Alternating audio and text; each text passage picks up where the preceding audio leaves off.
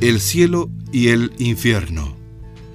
Según cuenta un antiguo relato japonés, un samurái recurrió a un maestro para que le explicara el concepto de cielo e infierno.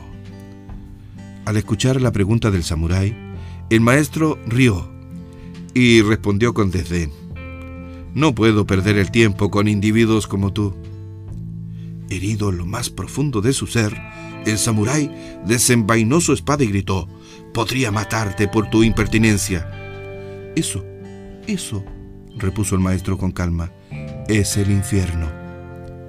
Desconcertado, al percibir la verdad que le señalaban, el samurái se serenó, envainó su espada y se inclinó agradeciendo la lección. Y eso, añadió el maestro al verlo sumiso, eso es el cielo.